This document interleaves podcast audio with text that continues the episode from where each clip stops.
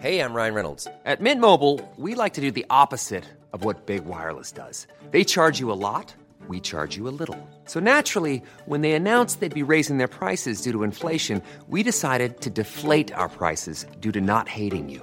That's right. We're cutting the price of Mint Unlimited from $30 a month to just $15 a month. Give it a try at mintmobile.com slash switch. $45 upfront for three months plus taxes and fees. Promo rate for new customers for limited time. Unlimited more than 40 gigabytes per month. Slows. Full terms at mintmobile.com.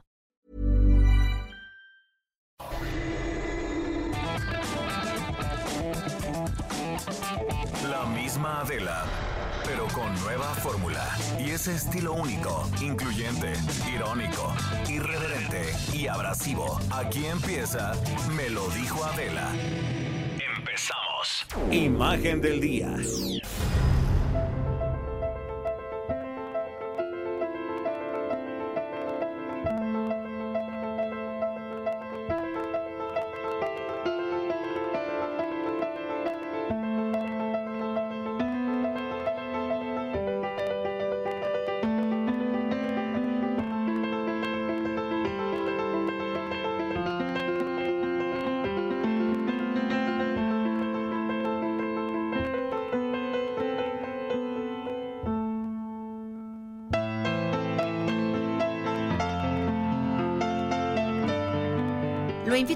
Todos los días hagamos juntos este ejercicio de imaginación a través de la radio. Esta es la crónica del horror.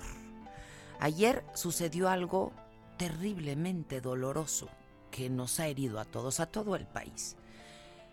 Este lunes, nueve familiares del activista Julián Levarón, tres mujeres y seis niños, fueron asesinados cuando viajaban de La Mora, municipio de Bavispe, en Sonora, a la colonia Levarón, en Galeana, en Chihuahua. Jeffrey Levarón, hermano de Julián, narró a este programa que 17 personas salieron en tres camionetas, tres mujeres adultas y 14 niños, 14 menores. De ellos, nueve fueron brutalmente asesinados. Seis quedaron heridos, dos están graves, dos más salieron ilesos. Las unidades eran manejadas por mujeres con niños, salieron juntas en caravana, irónicamente por seguridad. Unas iban de compras a Nuevo Casas Grande y otras a una boda. Los ocupantes de la primera camioneta donde viajaba María Ronita Miller Levarón, prima hermana de Julián Levarón, con sus cuatro hijos, unos gemelos de seis meses de edad, una niña de ocho años y un niño de diez, murieron calcinados debido a los disparos al coche que hicieron explotar el tanque de gasolina. Imágenes, insisto, del terror. Jeffrey Levaron descartó el robo y explicó que grupos de sicarios que se disputan la región confundieron a las camionetas con un convoy de grupos rivales y simplemente abrieron fuego contra ellos. En la segunda suburban viajaba Donna Langford Ray, quien fue encontrada muerta con sus dos hijos, de 11 y de 3 años de edad. Una tercera camioneta, esta era conducida por Cristina Langford, casada con un levarón, quien pudo, imagínese usted, aventar a su bebé a la parte de atrás del vehículo, pero ella no logró sobrevivir el ataque. La colonia Levarón fue fundada como comunidad en 1924 por un grupo de familiares encabezado por Alma Dyer Levarón. Ellos eran miembros de una rama fundamentalista de los mormones que se habían separado de su comunidad por negarse a abandonar la poligamia y emigraron entonces a México.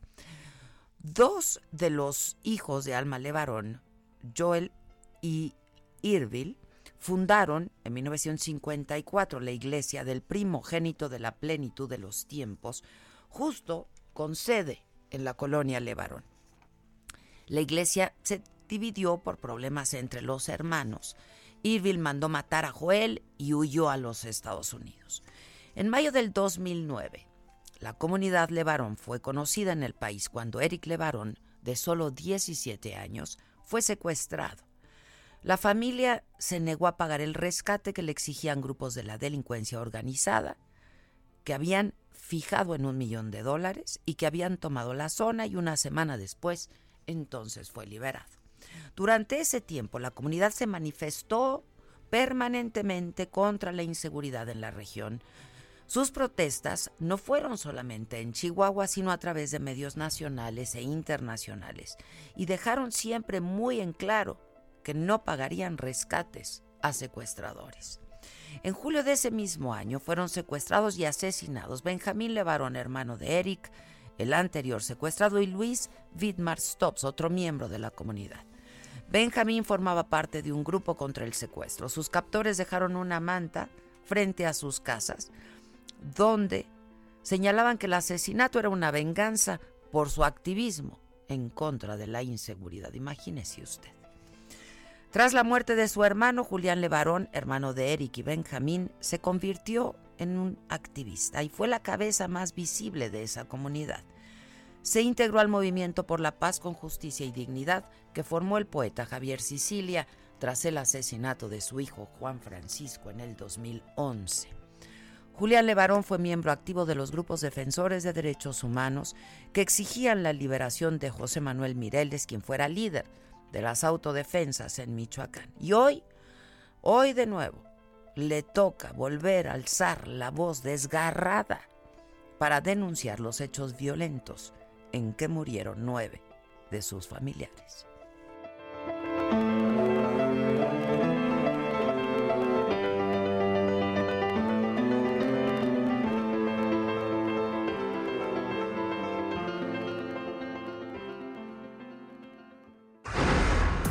Resumen.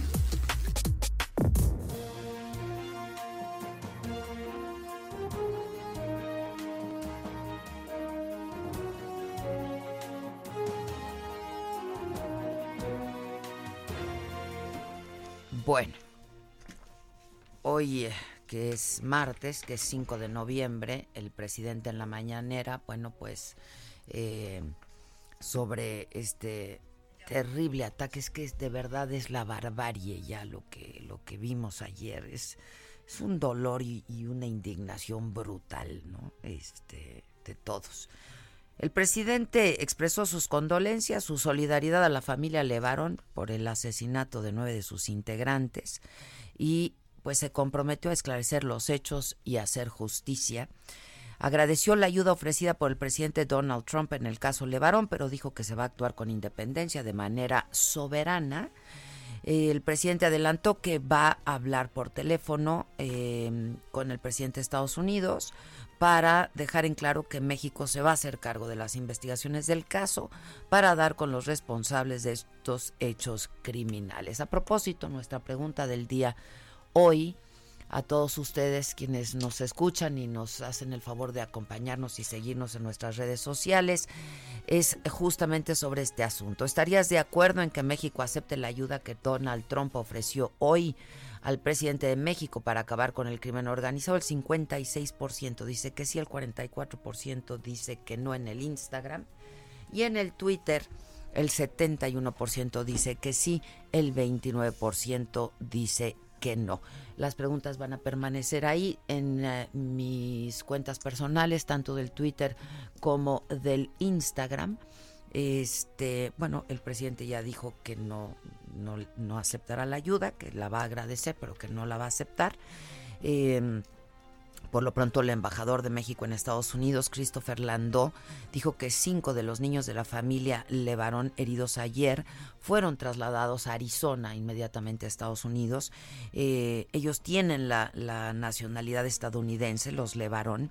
El embajador dijo que siguen de cerca estos hechos porque la seguridad de sus connacionales es una prioridad. Y Alex Levarón, no sé, Maca, si tienes ya eh, nos ayudaste con la con traducción. la traducción Acá está. de del tweet que pues hace unos minutos solamente posteó Alex Levarón, uno de los hermanos Levarón, de, eh, y, y, un poco respondiéndole al presidente Trump por estos uh, mensajes que estuvo enviando en redes sociales a propósito de eh, pues que ofrece la ayuda de Estados Unidos para acabar con estos monstruos, dice, del crimen organizado. Eh, y Alex Levarón dice ¿Quieres ayudar? Enfócate en disminuir el consumo de drogas en Estados Unidos. ¿Quieres ayudar un poco más? Pon un alto a la ATF y a todas las lagunas en la ley de armas que sistemáticamente suministra armas de largo alcance a México. Pues con toda la razón, ¿no? Este, que esa sería una gran manera de ayudar. Ahora sí que tanto México como Estados Unidos tienen que hacer su chamba, ¿no? Em, en Londres, ya en otros asuntos, em, para darle un poco un panorama de lo que está pasando en México y el mundo, eh, y un poco más adelante vamos a entrar más de lleno al tema que pues que nos ocupa y nos preocupa e insisto, eh, nos tiene a todos muy doloridos, que es esto que pasó ayer con la familia Levarón. Le informo que en Londres la Corte de Magistrados de Westminster concedió hoy la libertad bajo fianza a Karime Macías, esposa del exgobernador de Veracruz, Javier Duarte. El juez Michael Snow confirmó que el depósito por 3.5 millones de pesos se había efectuado, podía quedar en libertad eh, restringida eh, Karime Macías va a permanecer en custodia hasta esta mañana. 3.5 millones de pesos es el equivalente pues a casi, ¿no? 2 millones de dólares, 1.7 millones de dólares aproximadamente.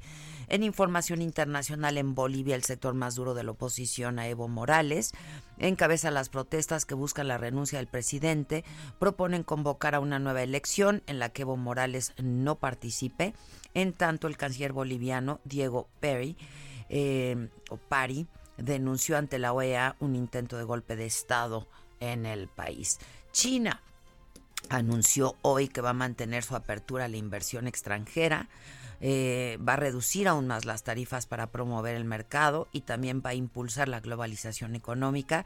El anuncio lo hizo el presidente Xi Jinping al inaugurar la exposición internacional de exposiciones de China. Tiempo al tiempo. Pues vamos a darle tiempo al tiempo porque va a estar igual va a llover por la tarde, nublado día tarde. Espectáculo.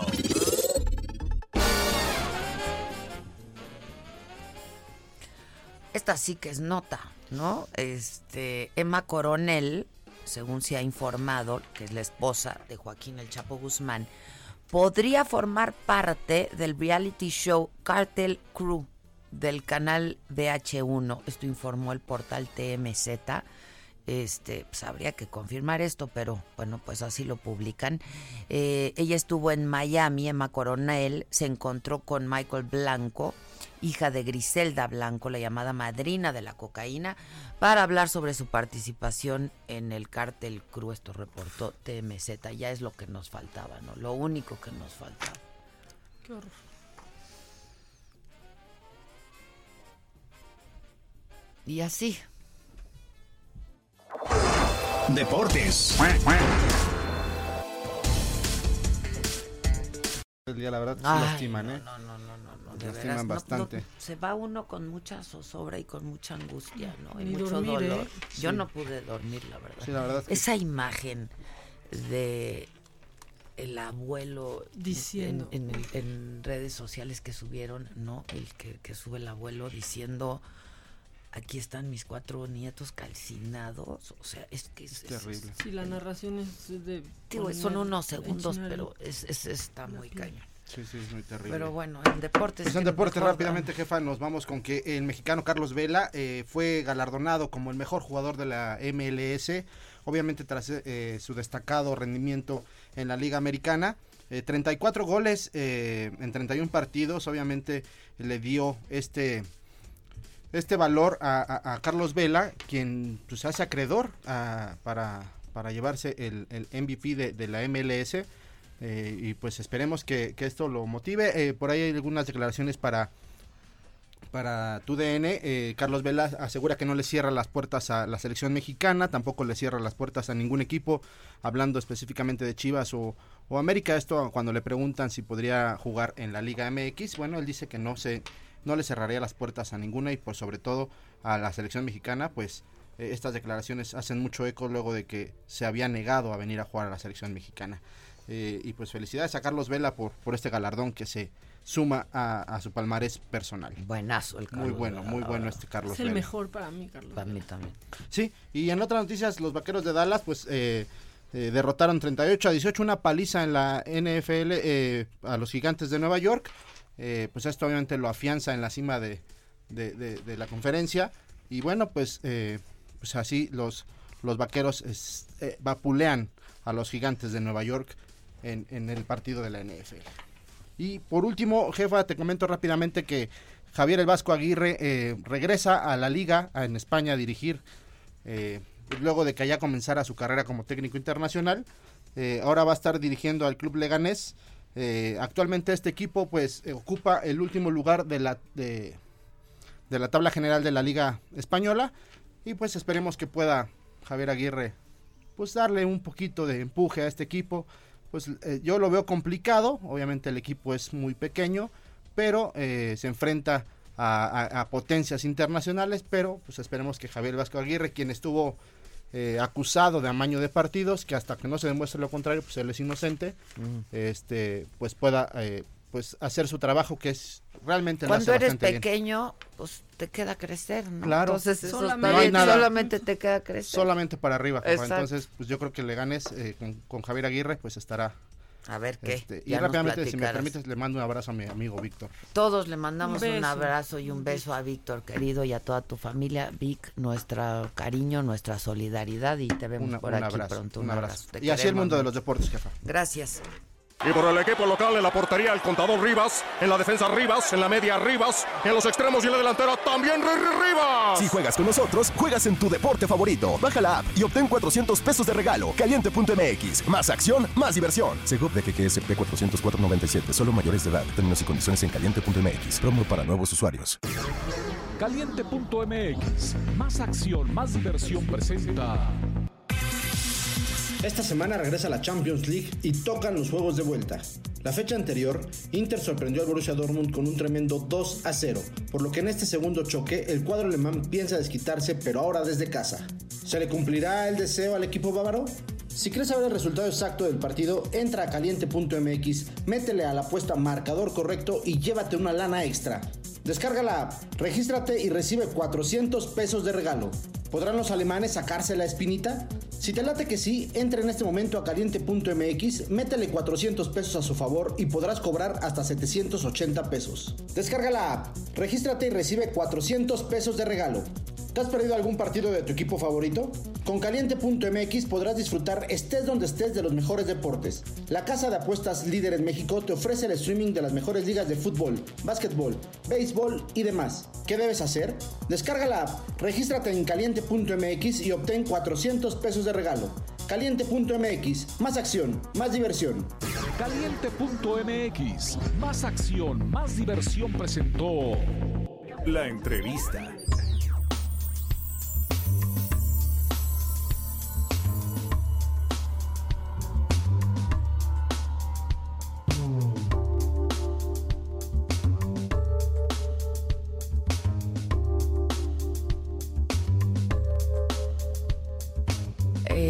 Bueno, pues estamos de regreso y sobre esto que ocurrió el día de ayer, bueno, pues hemos estado hablando con varios miembros de la familia Levarón desde ayer, eh, varios colaboradores de este programa, de la saga, etcétera.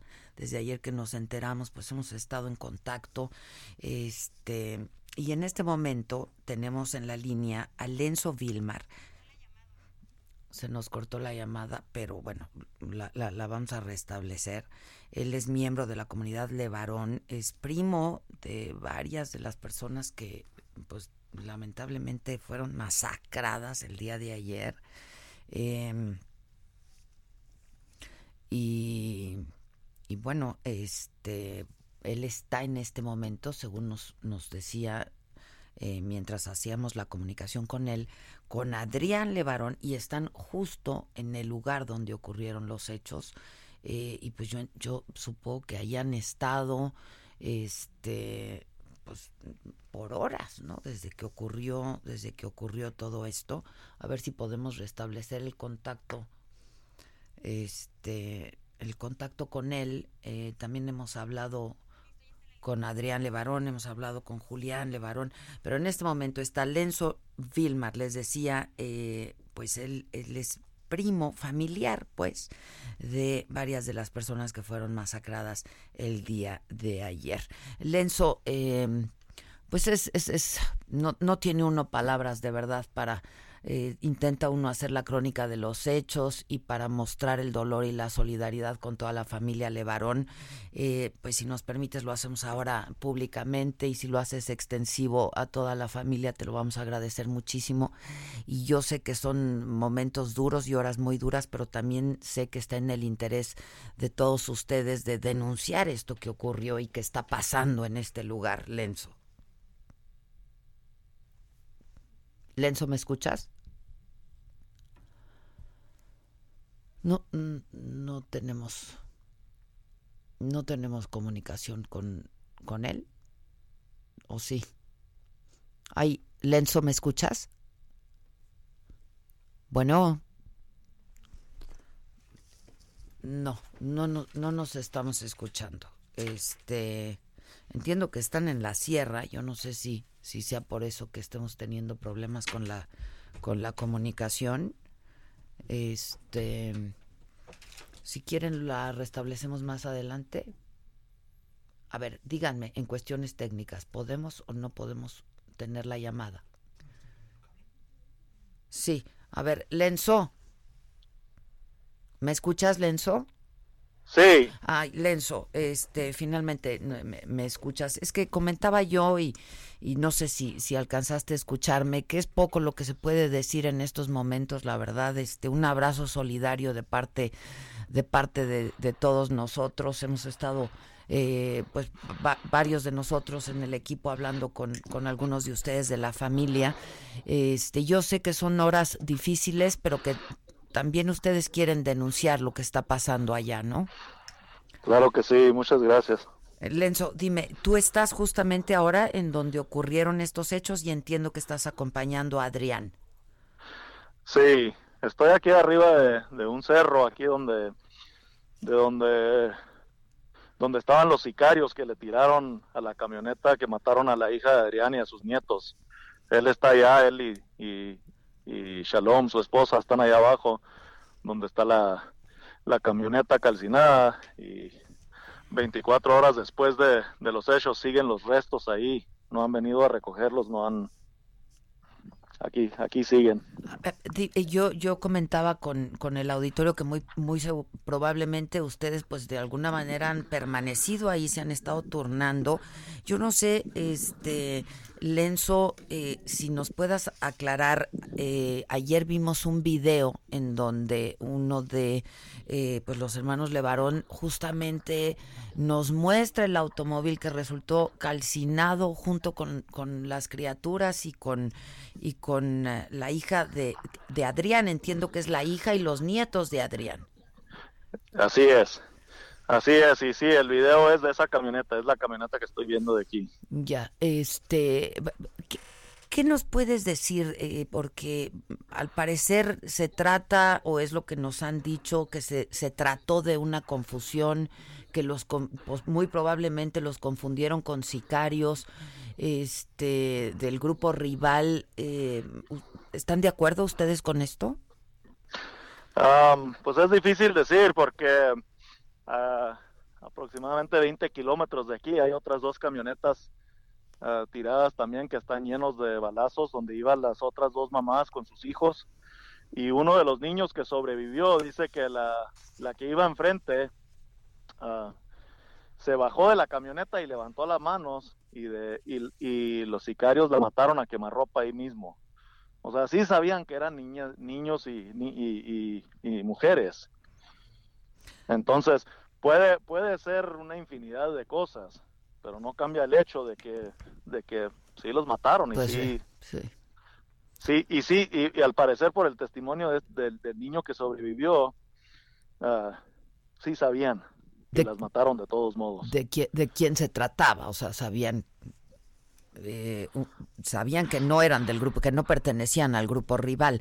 A ver, ustedes habían denunciado ya amenazas, habían denunciado la inseguridad que se vive en esa en, en, en esa parte, en, en, esa zona justamente, ¿no? Este, vamos, no es nada nuevo que, que existiera esta violencia y esta inseguridad, Lenzo.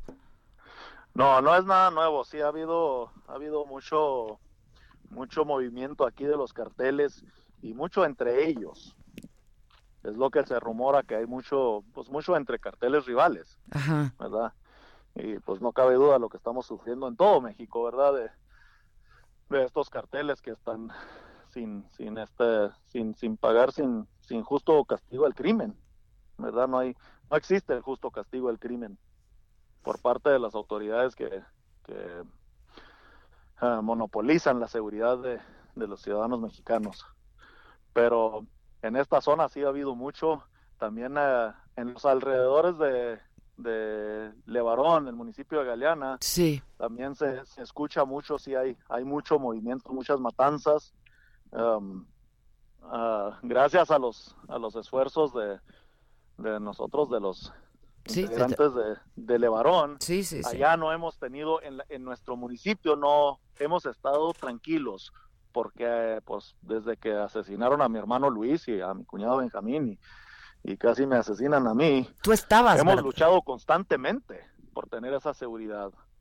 Y de manera muy activa, la verdad, es, y de manera muy frontal. Y, pero ¿cuál ha sido o cuál había sido hasta entonces la respuesta de las autoridades? ¿Cuál es la autoridad que está presente ahí? En, en, en, Galeana tenemos, tenemos la presencia de, de la Policía Federal, de las Fuerzas Federales. Uh -huh. Y, y uh, en ratos hemos tenido un poco de la policía estatal. Uh, como todos los municipios, tenemos policía municipal, que pues, sigue siendo otro municipio de tantos en México secuestrado por el crimen organizado. O sea, es decir, que sí tienen, sí son los que les dan las órdenes a nuestros, a nuestras autoridades municipales.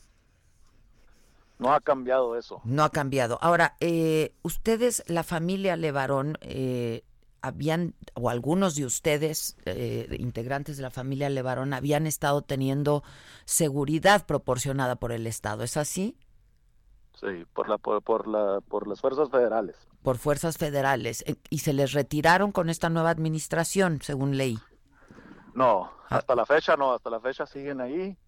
Um, son, eh, tiene, tenemos dos, dos lugares en el municipio, uno en Colonia Levarón y otro en la cabecera municipal, que nosotros proporcionamos para la comunidad, los proporcionamos para su, su habitación y les proporcionamos alimentos y, y los gastos de, de, los, de los lugares, de, de, de, las habitaciones. ¿Cuántos elementos tienen de seguridad entonces proporcionada por las fuerzas federales? Eh, varía mucho, pero aproximadamente son 60, 80 elementos regularmente. Ya. Este, y no se, no se los han retirado, ahí permanecen. Sí, ahí permanecen. Ya. Sí, pues les dijimos que si los retiran, nosotros tenemos que sacar nuestras armas. Y no, pues ni nosotros queremos hacer eso. Ya. Pero sí había la intención de retirarlos. Eh, no, no ha habido la intención de retirarlos. Se, se, se habla mucho, se rumora mucho que la nueva administración tal vez los retiraría, pero no, no lo han hecho y ojalá y no lo hagan, ¿verdad? Hemos buscado mucho, hacer mucho de nuestra parte como comunidad para asegurar esa, esa seguridad, porque no nomás a nuestra comunidad brinde seguridad, es, es seguridad hasta para todas las zonas, hasta se rumora ahí en municipios vecinos que hasta los mismos... Uh, uh, hasta los mismos del crimen organizado les gusta que estén ahí porque sienten, hasta ellos sienten más seguros. De los grupos de, de rivales. rivales. Uh -huh. Oye, dime, dime algo, eh, Lenzo. Este, este trayecto que estaban haciendo, esta caravana, que, que paradójicamente decía yo, eh, irónicamente, pues iban en caravana justamente pa, por, por, por cuestiones de seguridad, ¿no? Se iban siguiendo. Este, y entonces, eh, este trayecto es de por sí inseguro y hay violencia, se registra mucha violencia ahí. Um, ha, ha, habido en este trayecto, lo que pasa es que es una, pasa por una sierra que divide Chihuahua y Sonora. Entonces, sí han sabido que ha habido carteles aquí, que ha habido miembros del cartel aquí, y, y al parecer no los han molestado, pero, pero sí han molestado, bueno, los han parado y les han dicho que no es bueno pasar por ahí y que y también han parado a, a otras personas de aquí del mismo municipio donde de donde estamos, ¿verdad? De aquí del municipio de Bavispe. Y entonces estas señoras iban iban en caravana eh, pues pues sí, por seguridad, pero no porque sentían una amenaza del crimen organizado. Es decir, el, el camino es larguísimo, son decenas de kilómetros de terracería que pasa por arriba de una sierra. Entonces es, es por seguridad de, de un de- una descompuesta. de la Claro, del coche o algo. Ya, ya, ya. Ah, me queda ándale. claro. Y sí, y sí existe, sí existe en la zona los problemas de, de, de los carteles. Y igual que en la zona donde vivimos nosotros en Galeana. Pero, pero, pero nunca pero había el pueblo, habido. el pueblo de aquí, el pueblo de La Mora es un pueblo pacífico, no han Exacto. tenido problemas. Nunca, directos. no había habido un antecedente de estos, ¿no? Un incidente No. de esta naturaleza. Entre grupos rivales sí, pero no, pues no a civiles, a No niños. contra ¿no? civiles. Sí, claro, claro. No contra, no contra gente inocente. Es una, es una cosa terrible, de verdad que, pues, no, no, no hay palabras, es, decía yo, la crónica del horror y del dolor, ya me imagino el dolor que, por el que están atravesando todos ustedes, que insisto, no es la primera vez, ya habían tenido, eh, pues, una experiencia muy, muy dolorosa con, eh, con tu hermano y tu cuñado, ¿no? Este, tú estabas presente en aquella ocasión, ¿no? Sí, a mí me balacearon y milagrosamente me escapé. Eh, ahora dime, eh, el presidente de, los Estados Unidos ha ofrecido ayuda. Yo sé que algunos de ustedes ya pusieron algunos mensajes en el Twitter al respecto.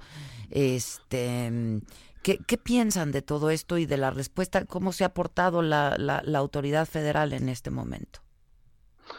Pues ah, en cuanto a la, a la propuesta del presidente Trump, en lo personal, de mi punto de vista, si, si nuestras autoridades no pueden con el paquete y, y siguen defendiendo su, pues, de mi punto de vista, siguen defendiendo su partido y tratando de engrandecer su partido a costa de nuestras vidas, pues no se vale. Si no pueden con el paquete, que acepten la ayuda. Y si no, que si no pueden con el, con el paquete, con el, lo que han monopolizado de la seguridad y no pueden garantizarnos nuestros derechos básicos como humanos, deben de, de, de renunciar y, y permitir que alguien que sí puede con el paquete, que sí puede garantizar esa seguridad que, que, nos, que, no- que, que debemos de tener, que es nuestro derecho básico como, como humanos.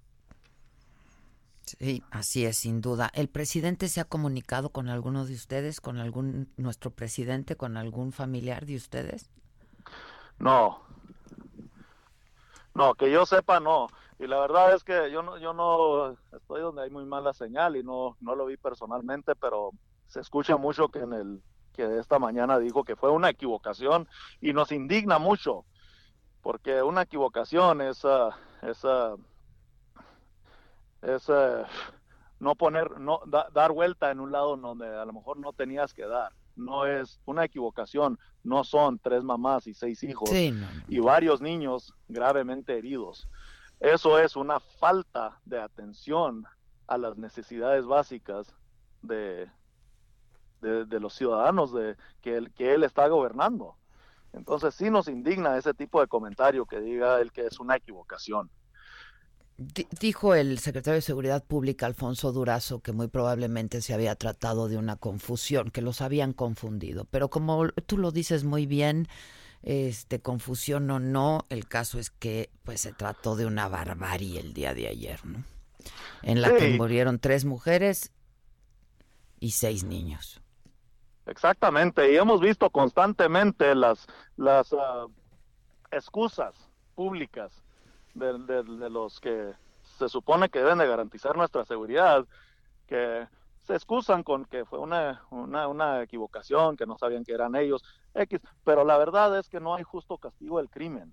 Y lo que necesitamos verdaderamente, en México y, y en todo el mundo es que haya justo castigo del crimen, si no la libertad se queda sin defensa. Pues sí, que no haya impunidad. Eh, los, los niños que han sobrevivido, eh, tú o alguien ha podido hablar con ellos, no sé de qué edades son. Sí, estuve, estuve, en el, estuve en una clínica aquí en Bavispe con ellos anoche, antes de, antes de que los trasladaran a Estados Unidos. Eh, una niña de 14 años tenía balaseado un pie. Otro niño que no, no estoy muy seguro su edad tenía balaseado la cara, es decir, la boca le feo, feo. Es una cosa que yo nunca he visto muy feas cosas, pero nunca algo como esto. Otro niño pequeño que me parece como de cuatro años, le, le balacearon la espalda, le salió por el pecho y parece que está estable, que no, no tiene sus órganos no están dañados. Entonces, y, y está otra niña de nueve años que tenía lesionado un brazo. Esa niña estaba desaparecida por varias horas anoche. De hecho, yo y otro compañero la encontramos eh, por una por un caminito. Ella se fue caminando a buscar auxilio y no no este y se equivocó de camino, pues era en la oscuridad y una niña de nueve años y la buscamos y la buscamos por horas hasta encontrarla. Y quiero mencionar la niña Mackenzie, se llama, de nueve años. Y ella al encontrarla dijo, nos dijo, tenemos que regresar por los demás. O sea, nunca perdió enfoque en su misión. Y si nuestro gobierno fuera así de valiente como una niña de nueve años, sería digno de lo que cobran por, por, por este, gobernarnos y por darnos supuesta seguridad. Pero esa niña la vi con más... Eh, mira, quiero mencionarle, aquí estoy viendo, estoy arriba de un cerro viendo la camioneta calcinada. Ahí está la Adrián y su esposa, allá abajo los estoy viendo. Están viendo los restos de sus hijos 24 horas después y no los han recogido. No, no, no ha venido las autoridades a, a mínimo retirar los restos. O sea, ¿a qué le estamos tirando? y, van a sacar una excusa por eso también. Ah, pues es que estábamos ocupados en otra cosa. y es lo que hemos vivido constantemente y estamos cansados de que, de que usen sus, sus, sus intereses de, de, partidos políticos a costa de nuestras vidas. Pues créeme. sí, adelante, perdón, perdón. A los, a los contribuyentes nos castigan y a los asesinos los liberan. Pues sí, lo dices con mucha claridad, este, y créeme, Lenzo, que comprendemos tu, tu dolor y compartimos desde a la distancia y por supuesto con toda la proporción guardada la indignación y el, y el dolor por el que están atravesando. Si me permites, pues estar en constante comunicación con ustedes. No entiendo por qué no han ido a recoger los, los restos, no entiendo por qué no están siendo ayudados. Este, no sé qué les han dicho la procurador, la procurador, no, no sé qué les han dicho al respecto. Sí, no, no, no hemos tenido bastante comunicación con ellos. A lo mejor, bueno, también las, los, el servicio de teléfono no está muy bien aquí en la zona. Pues sí, pero estoy este, arriba del cerro. Me queda claro, pero pues esto está por todos lados y ya trascendió, este, pues hasta el continente, ¿no? Este, entonces, pues ya, ya podrían estar ahí. Eh, yo, yo, si me permites, Lenzo, que estemos en contacto y, y, estaremos pues hablando y dando a conocer lo que está ocurriendo y de verdad un abrazo fraterno desde aquí. Muchísimas gracias y gracias por su apoyo. Al contrario, gracias a ustedes. Muchas gracias. Qué cosa, qué dolor, que no hay mucho más que decir. Vamos a hacer una pausa y volvemos. Continuamos con el estilo único y más incluyente, irónico, irreverente y abrasivo en Me lo dijo Adela por Heraldo Radio.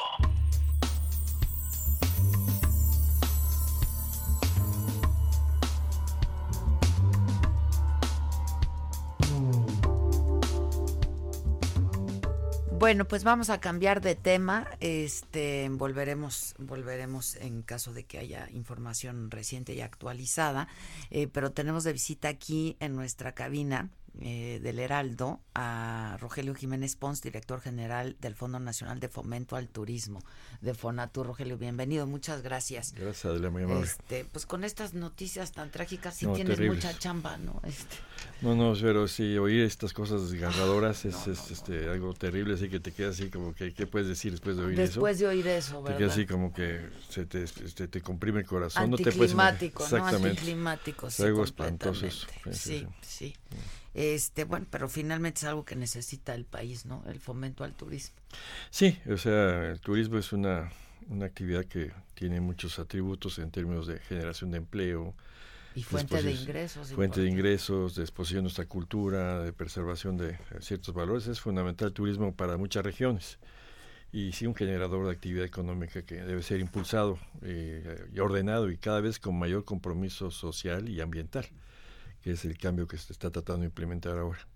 Oye, este, Rogelio, dime algo, ¿cuál, cuál, cómo se está haciendo el fomento al turismo? Yo, yo sé que el del tema que queremos hablar hoy, tanto tú como yo, es del Tren Maya, pero este, ¿qué, qué se está haciendo verdaderamente desde, desde tu trinchera y desde Sí, lo que a ti te corresponde? Mira, eh, nosotros somos una agencia del gobierno que fue creada hace 50 años, cuyo eh, objetivo es crear infraestructura precisamente para aprovechar las bellezas, la cultura, etcétera, crear infraestructura de servicios fundamental que permita la creación de ahora sí de instalaciones hoteleras, de servicios, etcétera, y que con esto se creen las condiciones. Ese fomento que nosotros vemos es- no, no- es de la perspectiva de la promoción. de la promoción, ¿no? Eso ya. es- otra, es otra, y eso es la Secretaría. además. Pues eso es lo que era el Consejo, pero de hecho las funciones quedan tanto en la Secretaría de Turismo como ahorita en la Secretaría de Relaciones Exteriores, que tiene un departamento específico para que a nivel Se haga mundial promoción. se haga promoción. Nosotros somos los que hacemos la infraestructura. Estamos cre- creando, así como se hizo hace, se inició hace 50 años, el año que entra es el aniversario, el número 50 de Cancún, es la creación de precisamente de estos centros turísticos integralmente planeados, que son los que pueden dar albergue a nuevos desarrollos, ¿no? Esto obviamente eh, hemos hecho ahorita algunos muy exitosos, algunos no tanto y algunos realmente que son fracasos. ¿Cuál, ¿Cuáles? Bueno, yo creo que exitoso es muy importante. Cancún, lo que significó para toda la zona, Cancún es el gran generador de una actividad. Hoy es la zona, junto con la Riviera Maya, Oye, y anunciaron recientemente un este un gran hotel, una gran, una gran inversión. Estamos- no sé cuántos llaves, Tres mil llaves. Este, Sí, Hay que checar eso porque hay, evidentemente tienen que venir acompañados de las medidas precisamente de capacidad, porque ya son zonas saturadas, Sí, servicios saturados y todo eso. Entonces, ahorita lo que vamos a tratar de ver cómo, con qué infraestructura es requisito indispensable para que estas inversiones Sean tan importantes posibles. sean posibles y que tengan un contexto de que no no alboroten, Sin- sino que al contrario se armonicen. Claro, y sin daño ambiental, porque Así además es. en la laguna, ¿no? Sí, es una pequeña península que da hacia la laguna. Eso es otro escenario completamente distinto. Está frente a Playa Delfines, que es el otro lado. Eh, hay que ver precisamente todas los, todos los- las implicaciones que esto eh, tiene. Yo en breve me puedo entrevistar con los propietarios de este proyecto y vamos a establecer todas las medidas necesarias, tanto en mitigación como complementos de infraestructura que son requisitos indispensables, pues para que les vaya bien a ellos y le vaya bien a todo el mundo. Pues o sea, claro. es la planeación que convenga para todo el mundo. Claro. Este, perdón, te interrumpí, pero Ah, bueno, Cancún es un caso. De Cancún es un caso de éxito, también lo es este, Cabo San Lucas, también lo es, este, ya está ahorita remontando bien, se tardaron algo tanto Iztapa como Huatulco. Son dos destinos que años se tardó. muchos años, este, por ejemplo, el que no ha levantado tiene mucho tiempo Loreto, tiene un problema de conectividad. Y es hermoso. Es hermoso, pero para llegar es un problema terrible, o Sí, sea, sí. esa es otra. Y yo sé que, o sea, desde hace 20 años están tratando de levantar Loreto y, Y, nada y más no siempre dicen que vamos a hacer el lanzamiento de Loreto. Entonces, yo ahorita lo que estamos buscando es precisamente no hacer lo mismo porque si no vamos a tener el mismo resultado. Claro. Estamos buscando estrategias distintas. Y de hecho, ahorita lo que estamos haciendo, eh, Fonatur lo que quiere hacer es precisamente una estrategia muy distinta. Eh, estamos generando un nuevo tipo de paradigma en los desarrollos que tengan mayor eh, compromiso social y ambiental. Mira, lo, bueno de, de Cancún, que tiene muchos aspectos positivos, se pierde porque se planeó hasta la clase media. Las clases de menor nivel económico no fueron asistidas por la planeación. Entonces, ahorita tenemos la mayor parte de la población en condiciones muy malas de infraestructura. Eh, recorridos muy grandes. Hay gente que llega en una ciudad nueva, relativamente nueva, 50 años no es nada en términos de una Sí, ciudad. claro, claro. se tarda hasta tres horas en llegar de- a, su, a, su, a, su, a su casa, ¿no? Y en unas condiciones trabajo. de trabajo. Pues eso no es calidad de vida. Entonces, eh, yo creo que lo que hay que hacer en los destinos es volver a Pero cambiar. yo tengo colaboradores, perdón que te interrumpa, Sí. que hacen dos horas, dos horas y media Sí, eh, sí, de sí, sí. camino también. Y es, bueno. y es un problema que, que se tiene en todo el país, pero esa es hay, hay fórmulas que pueden permitir que la especulación no sea el determinante de los elementos urbanos. Hay cosas como nosotros llamamos, ya son cuestiones técnicas que llamamos transferencia potencialidad, que tú puedes hacer que un terreno que tiene valor comercial, pero que tú sabes que es el ideal para que estén los trabajadores, tú compenses el valor de ese terreno Mm. transfiriendo el potencial de valor de otras zonas. Claro, Entonces, claro. así buscas que hay un equilibrio que es más importante la calidad de vida que la especulación Sí, inmobiliaria. duda, claro. Bueno, y este, entonces Cancún un caso de éxito y, y otros Los no cabos tanto, y otros no tantos. sí, claro. Por ejemplo, o proyectos que se quedaron desgraciadamente a la mitad, como la escalera náutica, que tenía cierta lógica y de repente pues hay que impulsarlos, hay que volver a re- replantear. Iztapa, que ahorita tienen que tener forzosamente una nueva etapa de, de vigorizar, tanto Iztapa como Huatulco. En Huatulco tenemos una reserva muy buena, Huatulco es un lugar precioso. Yo estoy convencido ahorita con la terminación de la carretera que va de Oaxaca a Puerto Escondido, toda esa zona, como lo que sucedió en Mazatlán. Mazatlán no- Va- va, de- de- sí, se claro. subió muy importante gracias a la carretera que viene de Durango. Entonces, eh, ese tipo de infraestructuras pueden generar condiciones distintas y hay que aprovechar esto. Entonces, y en el caso particular, ya en, el, en el, lo que es el, caso Tren Maya. Tren Maya, es precisamente, eh, ¿por qué hacemos nosotros el tren? Es una infraestructura normal, precisamente por este aspecto. El tren, como medio de comunicación, tiene ciertas virtudes sobre las carreteras. Por ejemplo, una- un tren contamina 100 veces menos que una carretera. Sus efectos, a diferencia de una carretera donde en cualquier punto te puedes bajar, en el caso de los trenes, y se puede ver esto muy claramente en Europa, como las ciudades se han eh, conformado un ordenamiento en torno a las estaciones. Entonces nosotros con las estaciones pensamos estudiar algunos principios de ordenamiento territorial. Ahorita hay una importante plática con los eh, ejidatarios. Muchos ya están aceptando la asociación con nosotros para crear desarrollos ordenados. Ahorita está saliendo mucho en la plática de unas la solicitud que le hicimos a, asociarse con nosotros con mil hectáreas al municipio, ah, perdón, al ejido de Bacalar. ¿Por qué esas cantidades grandes? Porque lo que nosotros necesitamos es que haya mínimo un 70% de área verde. Cambiar el paradigma de la ocupación de suelo. Entonces necesitas ya extensiones muy grandes para garantizarnos una serie de obras que generen bajo impacto primero, ya no hay el turismo masivo, ya es otro esquema que ya no se, se debe dar, sobre todo en lugares delicados ambientalmente y socialmente. Tienes que pensar en, en turismo de bajo, de bajo impacto, eh, posiblemente de alto valor algunos, o como lo está sucediendo en, en Tulum. Pero mira, pero Tulum es O sea, un... más como hoteles pequeños. Hoteles ¿no? pequeños, eh, ecoturismo, eh, este tipo de cosas. penetrar al territorio, que es muy importante, porque todo el mundo está pegado a la playa. Obviamente la playa es preciosa, pero también hay muchos atractivos al interior que pueden complementarse. En fin, buscar nuevos modelos de menor impacto, mayor participación de comunidades, que es muy importante integrarlas a las cadenas productivas. O sea, ya estamos viendo las, las cuestiones de un poco más amplio, un sector más Y es amplio. que ahí las tierras son de ejidatarios. ¿no? La mayoría es lo sí. mismo que pasó en Tulum, lo que pasa en Tulum. Entonces es- es- hay un desorden y en playa. No, en playa fue un eso. Mira, yo, yo siempre he visto que playa, que durante casi 20 años creció a, a- a- arriba del 10% anual, es una oportunidad perdida. ¿Por qué? Por falta de planeación. Hay una ausencia del Estado planificador. Si tuvieras el plano de lo que hizo el ejido Tulum, porque son tres ejidos en torno al pueblo que es Tulum actualmente, pero lo que es el ejido Tulum, tiene ahorita, es un ejido de aproximadamente 23 mil hectáreas.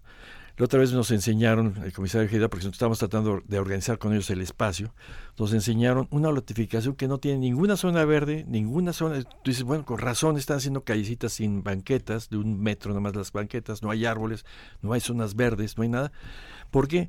Porque hubo un afán durante los últimos 15 años de vender indiscriminadamente. Entonces te encuentras un, un plano que si usted lo ven, se, se le dice, ¿qué es esto? Te da escalofrío ver ese plano así, todo segmentado sin orden y con la peor noticia, que está vendido más de un 70%. Entonces, bueno, ¿cómo puede ser de 20? Ahorita actualmente lo que es el, el pequeño centro urbano tiene poco más de mil hectáreas. Ahora imagínense, de veintitantas mil hectáreas, un solo ejido ya vendió el 70%, pues hay que parar todo ese tipo de desorden. Y para eso debe servir el Tren Maya. Ahora, el tren Maya va a costar más de lo que se pensó. No. ¿No? No, no, no, no. Fíjate que ahí sí, este, yo, eh, he oído mucho, por ejemplo, el IMCO hizo un análisis que decía que se iba a 400 a 1000% más. Yo me pregunté, bueno, ¿cuándo nos preguntó el IMCO, que es un instituto de investigación, este, cuáles son los parámetros de diseño? ¿Por qué decimos? Mira, eh, de la una cosa muy sencilla. Tú conoces bien la, la península, existe ya la mitad de los 1.500 kilómetros del, del, tren Maya, ya existe la mitad de, de, de, vía existente. Es una vía muy vieja, que hay una parte del siglo XIX y una parte de mitad del siglo XX, pero son ya vías existentes. No es una zona de sierras, no es una zona que tú te encuentras grandes montañas, son algunos pequeños montículos, sobre todo en la zona sur.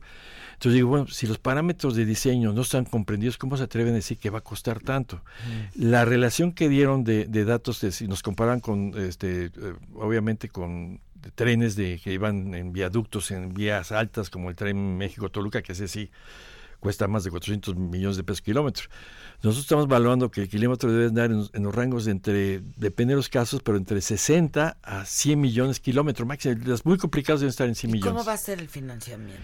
Tenemos ahorita, eh, originalmente se había pensado, por la cuestión de, de, los recursos del Estado, que provocar también un APP. Eh, empezamos nosotros con un planteamiento de tener un 90% de participación público-privada a través de, de, este esquema y dar un, un, margen de 30 años para el repago. Mm. El presidente hace poco nos dio instrucciones que buscaban mejores condiciones porque eso iba muy alto. Entonces hoy estamos viendo ya una combinación, una mixta.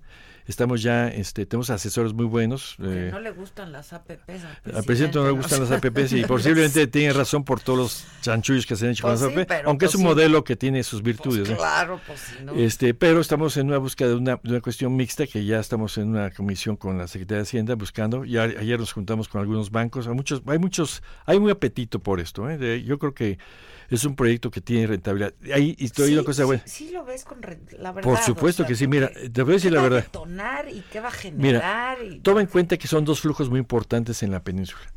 El flujo que viene del norte a partir de Cancún, que se distribuyen 15 millones de turistas al año, que va, hacia, hacia, el sur, que va buscando nuevas fronteras de, de conocimiento, pues lo que dio eh, principio a, Tulum y a toda la Riviera Maya, etcétera.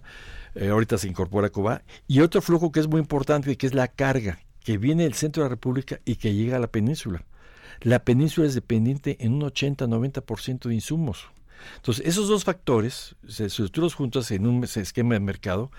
Mira, esto nos está haciendo una empresa británica que se llama Steer, lo que era Steer Davis, es la que estaba haciendo estudios de aforo y de, y de planeación. Nos dio datos muy interesantes, tan interesantes que nos no, bájale un poquito. La otra empresa que nos ayudó, que es este Pricewaterhouse, le pido, mira, vamos unos esquemas así ya muy pesimistas, muy conservadores para ver con estos números conservados está dando muy buenos resultados. Creo que en cinco años el tren puede tener significar, y es lógico, las carreteras del sureste están saturadas de carga, están en muy malas condiciones. Por ejemplo, hoy día a todos los, uh, lo que son gasolineras, aeropuertos, sí. llega, le, llega el combustible por camión. Imagínate que eso puede bajar el costos si llega por tren un 30%. Ya. Este, bueno, pero entonces este Sí es rentable. Es rentable, rentable. y próximamente entonces nos dirán cómo van a ser los esquemas de financiamiento. Exactamente. Pero se está pensando en que... Es una cuestión mixta. Estamos en cuestión va a ser va a aumentar no, la participación. 90-10, porque... 90-10 está muy, pero entonces vamos a ver llegar a 40, 50. Estamos en ese, exactamente se está planteándose ese tipo de esquemas. Ya estás. Pues muchas gracias, Roberto. Adelante, muy amable. Suerte. No, muchas gracias. gracias. Y luego platicamos más largo. Gracias, ¿no? gracias. gracias. Vamos a hacer una pausa, regresamos con más.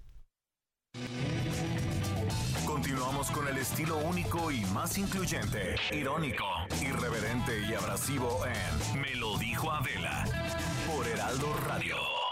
¿Cómo ponerle al chiquito?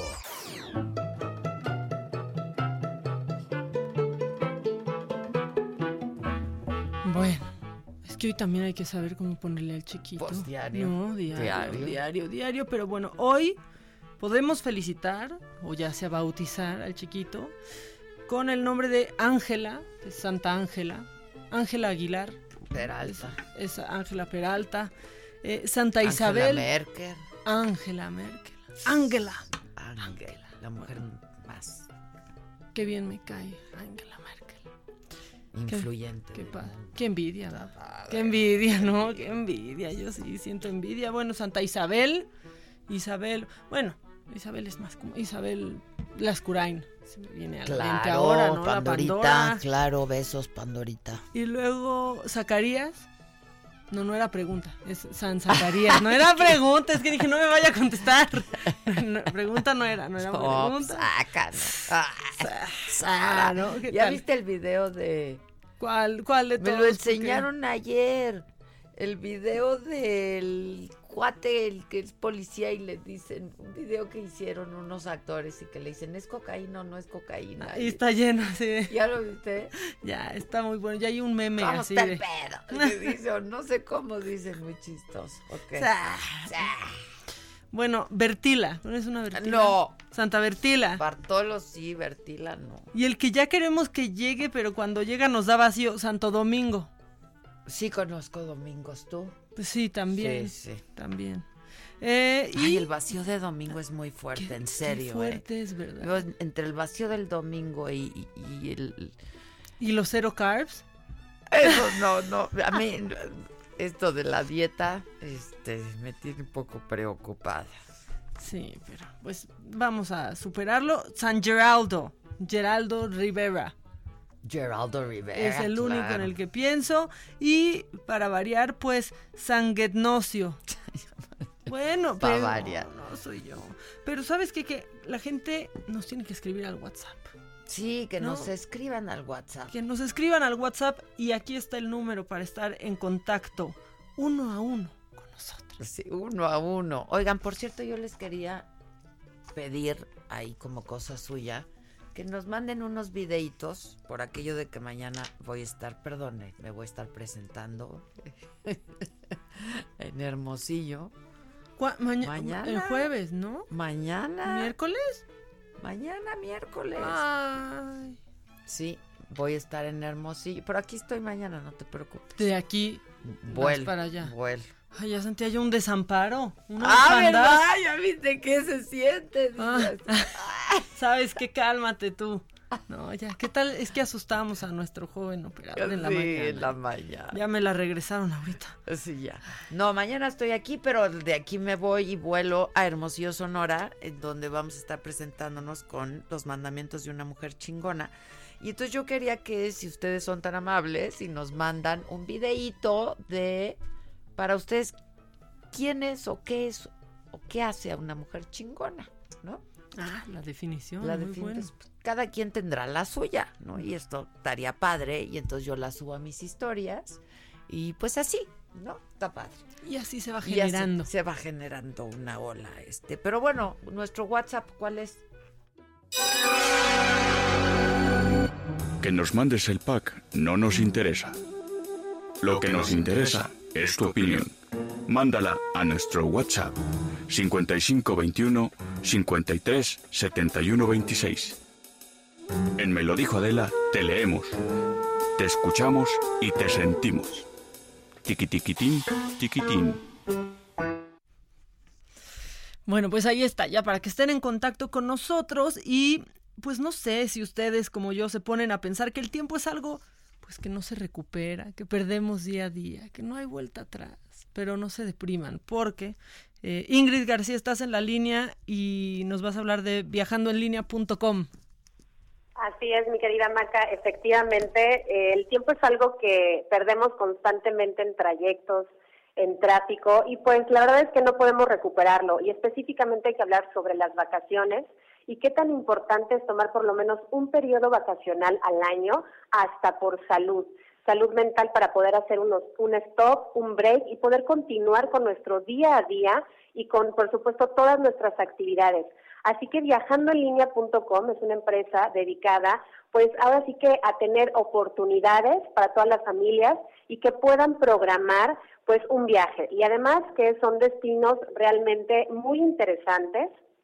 Estamos hablando que hoy traemos una gran oportunidad para toda la gente que quiera visitar Disney, para que se quiera ir a Orlando y también para que pues pueda obtener una gran tarifa, eh, un gran precio y por supuesto con esta oportunidad estarán garantizando seis días de vacaciones para que puedan disfrutar de Disney, específicamente en Orlando. Y pues en estos seis días de vacaciones, Maca, ya van a tener, por supuesto, el apoyo, pues como por ejemplo son los desayunos, ya van a tener desayunos incluidos, van a tener también fechas abiertas, es decir, al momento de realizar la compra no tienen que decirnos la fecha porque van a quedar nueve meses de vigencia sin restricción de temporada para que puedan ir organizando, planificando lo que es su viaje. Además de estos nueve meses de vigencia sin restricción de temporada, les vamos, por supuesto, a apoyar también con una renta de automóvil para que ustedes llegando a Orlando puedan desplazarse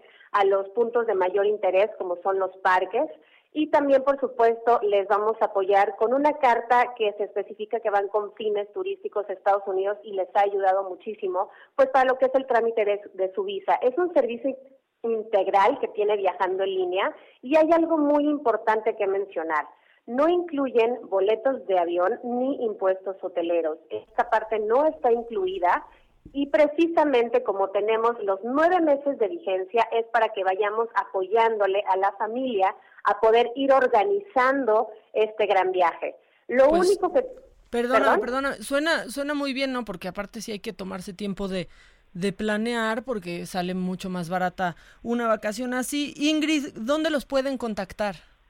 Nos pueden, con- nuestra línea de compra es el 800 272 0752. Para poder aprovechar esta oportunidad, el costo es por persona, es de 8,990 pesos, pero hoy lanzamos, por supuesto, una gran promoción que nada más van a pagar tres personas y van a viajar cuatro. Es decir, la cuarta persona va gratis y únicamente recuerden que es 8,990 pesos por persona, por tres personas, la cuarta va gratis con la finalidad que vaya una familia completa, eh, lo que es mamá, papá e hijos, o a lo mejor puede ser también con los abuelos, o pueden ser, digo, eh, no La importa familia con quién como vayan. sea.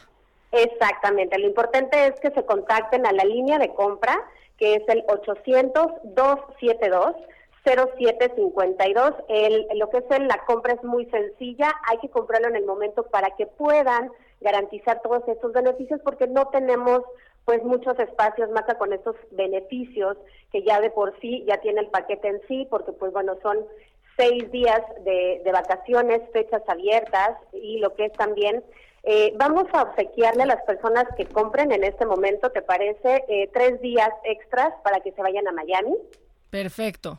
Muy bien, Ingrid. Pues muchas gracias. Ahí está el teléfono 800-272-0752. Si están interesados, pues llamen. Muchas gracias, Ingrid. Muchísimas gracias a ustedes. Que estés bien, bye. Lo macabrón. Nos vamos con lo macabrón. Nos vamos a dar vuelo con lo macabrón. Híjole, por favor, yo me quiero, yo quiero reír un poco. Nos dejamos ir con lo macabrón. Vamos, Dejémonos ir con todo. Con todo. Lo que tú tienes en mente y yo, lo que ya platicamos, o eso lo dejamos como de cerecita del pastel. Cerecita del pastel. Perfecto, Ah, perfecto. es Estén listos, ¿eh? Estén listos. Híjoles, Nos no. vamos a dejar ir como gorda en tobogán. Pues sí, ya, francamente, porque es un ridículo.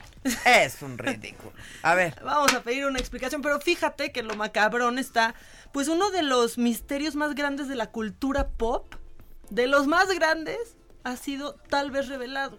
Todos nos acordamos cómo Britney enloqueció, ¿no? Enloqueció y se rapó y con un bat golpeaba coches. Bueno, resulta que hay un, un documental que habla sobre Britney Spears. Y ahí una de las eh, tatuadoras, ah, cuando estaba en esta crisis, inmediatamente después de raparse, Britney fue a tatuarse. ¿No? O sea, ¿qué más en crisis puede estar rapada Oiga. y tatuada? Este, hola Britney, aquí estoy, ¿no? Pero ¿Has, espérate. has pasado por ahí? No, la verdad, la verdad es que. no. Pero entonces. ¿Quién me dijo el otro día? Ya hágase otro tatuaje. Vamos a Otro- hacer una Le fiesta. dije, deja que me haga una fiesta. Exacto. Deja que me eche un par de tequilitas. Déjenlo en mis manos. Bueno, pues resulta que esta tatuadora dijo que cuando Britney entró, que venía con capucha y sudadera, luego luego se dio cuenta que era ella y cuando empieza a tatuarla empezó a decirles, es que no soporto que me toquen la cabeza, ya no puedo con la gente que me agarra el pelo, ya no podía más. Britney Spears se rapó ¿Para qué ya no porque, le- porque le agarraban su pelito. Dijo que estaba harta Sí, del es muy- acoso. es horrible, ¿eh? Sí, el- aparte es como muy raro, ¿no? De, déjame tocar tu pelo, Adela. Pero sí, que era no, ya... que te haga. Sí, hay gente que no soporta. ¿Y ¿eh? que le desconocidos? el pelo. No, la verdad. O sea, si Sí. hay gente que no soporta que le hagan piojito. un ser querido. Sí. Entonces, pues que ella estaba harta del acoso de la prensa, de la gente acercándosele y tocándole el pelo. Y dirán de, ay, Britney, bien que quería ser famosa. No, sí, harta eso. El pelo, que te estén agarrando Sí, ese acoso. no, no. Entonces se rapó por eso. Se rapó por eso. Eso lo declaró la tatuadora. Eh, la, la tatuadora dijo que, que Britney le dijo, no quiero que nadie me toque la cabeza, no quiero que nadie me toque el pelo, estoy harta de que la gente me toque el pelo.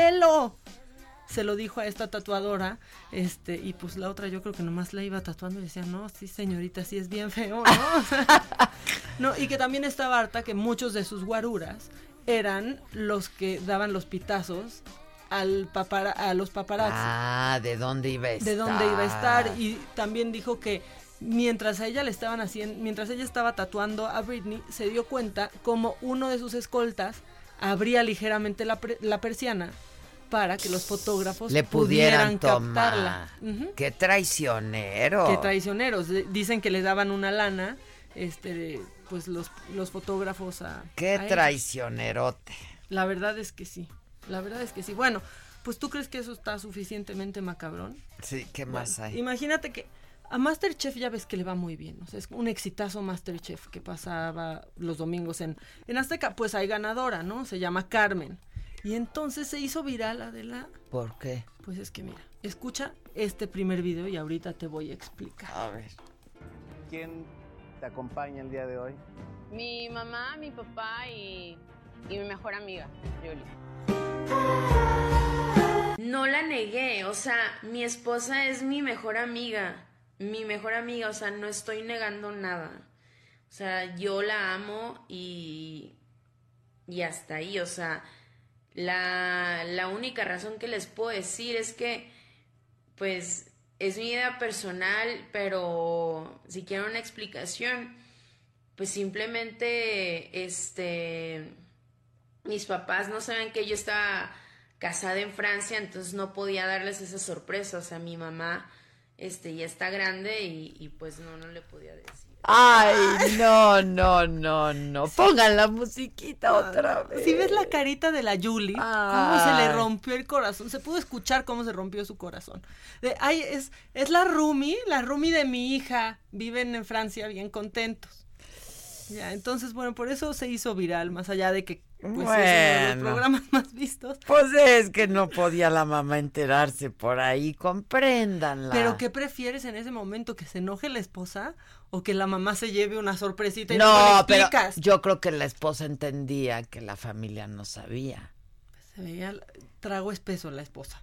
Fue como, de, ándale, ¿Sí? tu mejor amiga. Ay, ándale, pónganme la esto". musiquita tan bonita. Está increíble.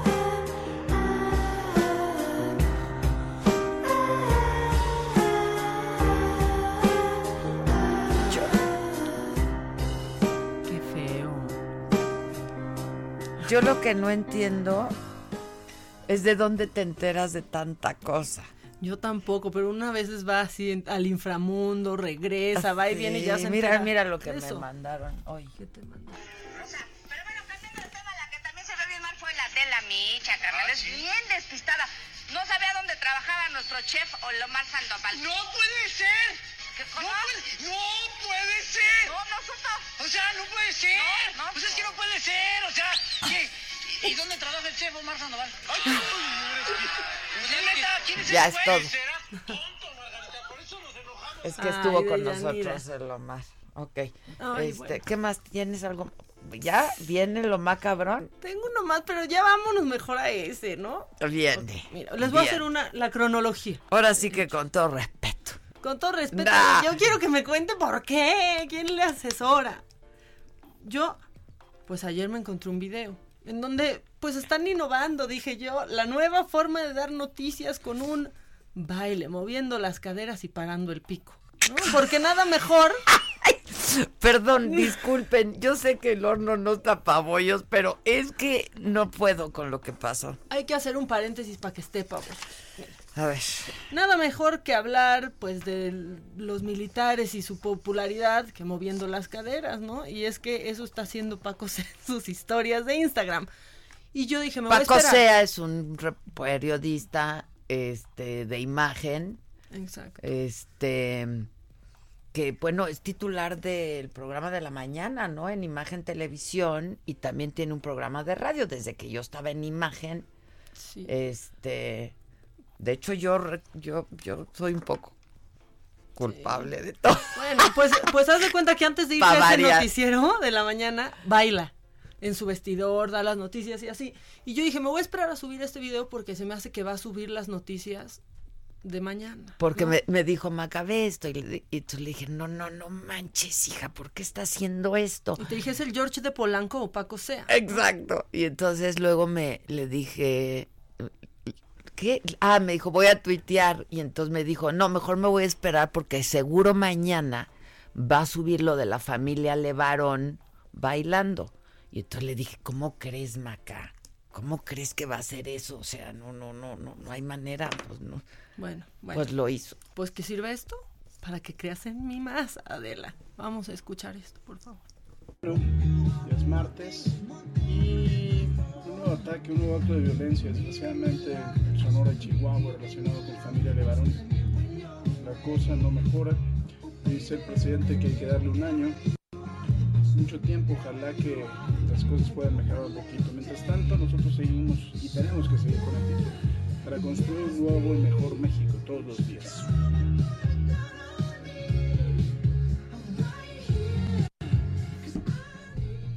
Bueno, pues nada mejor que hablar de una tragedia así a ritmo de... A ritmo.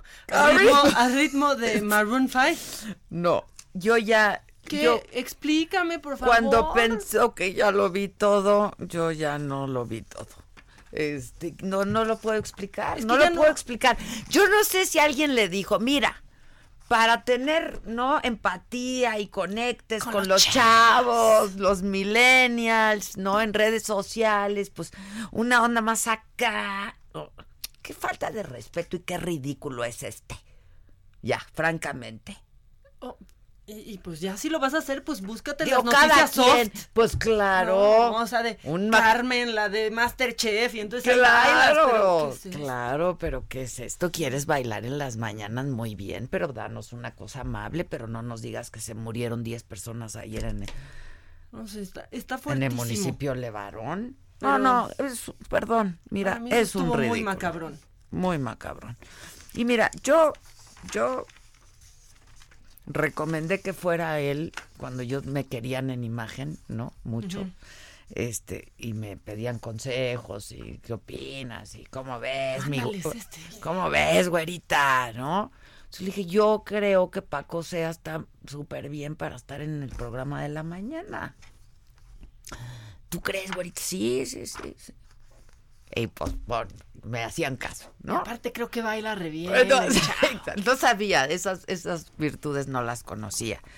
Este, y bueno, pues el otro día lo vi y me saludó. O sea, creo que con trabajos me saludó porque pues ya es, es bien importante y bien famoso él.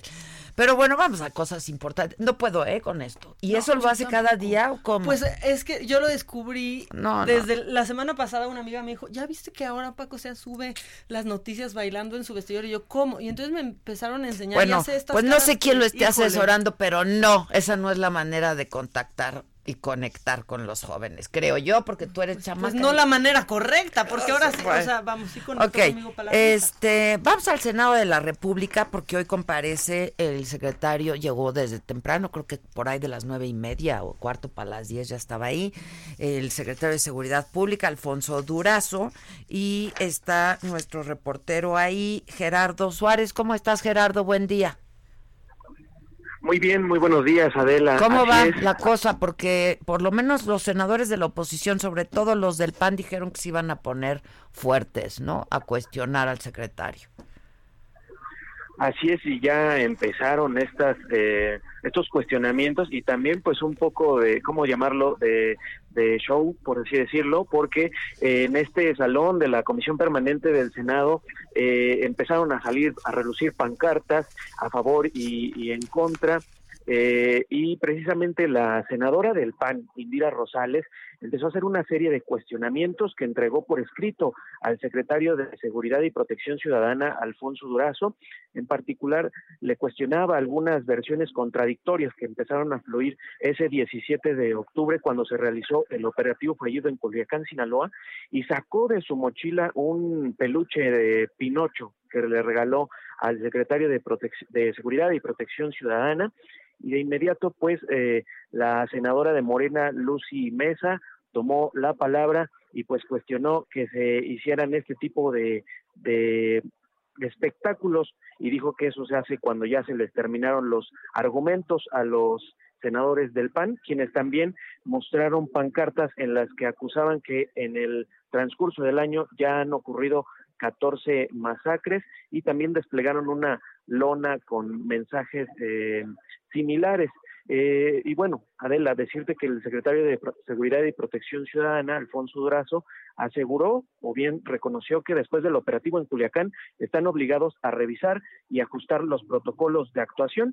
Sin embargo, eh, insistió en defender que se hubiera liberado a Ovidio Guzmán, hijo de Joaquín el Chapo Guzmán, en este despliegue porque había un alto riesgo de que se derramara sangre de inocentes y eso no lo permitirían, así que enfatizó que esta estrategia de seguridad que el gobierno federal tiene continúa y que no es el, el, ataque caiga quien caiga o la o una confrontación caiga quien caiga el enfoque de esta esta estrategia, sino que ahora el objetivo principal es atacar las finanzas del crimen organizado y de esta forma es que se ha desarrollado la comparecencia hasta el momento. Sale, eh, regreso contigo más adelante antes de despedirnos, ¿no? Gracias, gracias Gerardo, gracias. Vamos a hacer una pausa, regresamos, hoy toca Trapos Trendo, nuestro querido eh, Gus va a estar con nosotros, Sara Galindo, sabe de moda y no solo sabe, sino que hace mucho por la moda en este país.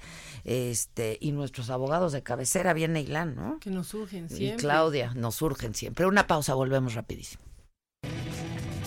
Continuamos con el estilo único y más incluyente, irónico, irreverente y abrasivo en Me lo dijo Adela por Heraldo Radio. Trapos Trendo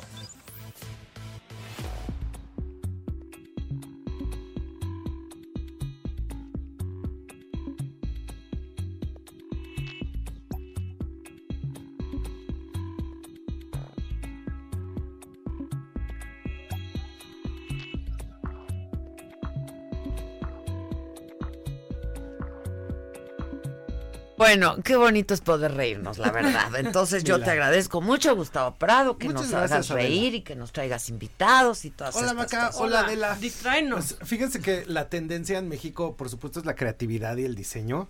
Y entonces desde hace dos años hemos estado trabajando y están aquí con nosotros dos personajes de la moda mexicana y de la cultura mexicana, que son Sara Galindo y Johan Mergenthaler.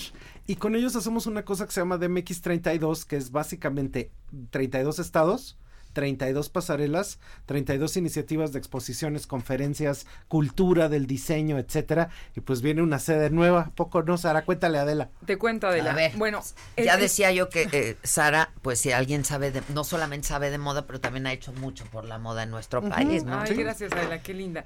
Pues sí, la idea de MX32 es no, no, no es como tal una pasarela, es solo como la consecuencia y y el, e, el, evento final de un proyecto nacional donde rescatamos las raíces y las tradiciones culturales y, y, buscamos que la artesanía se funda con lo contemporáneo, como una cuera tamaulipeca, como el traje de charro en Jalisco.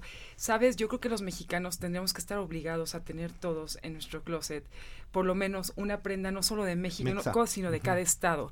Y entonces, ¿cómo hacer que estas prendas sean cool, se vean bien, que no solo sean parte de una indumentaria, que no se conviertan en parte de un museo en el futuro. Sabes que las familias de artesanos que se usen, pero las familias de artesanos se están desintegrando y se están extinguiendo, Adela, porque los nietos se van a trabajar de Uber.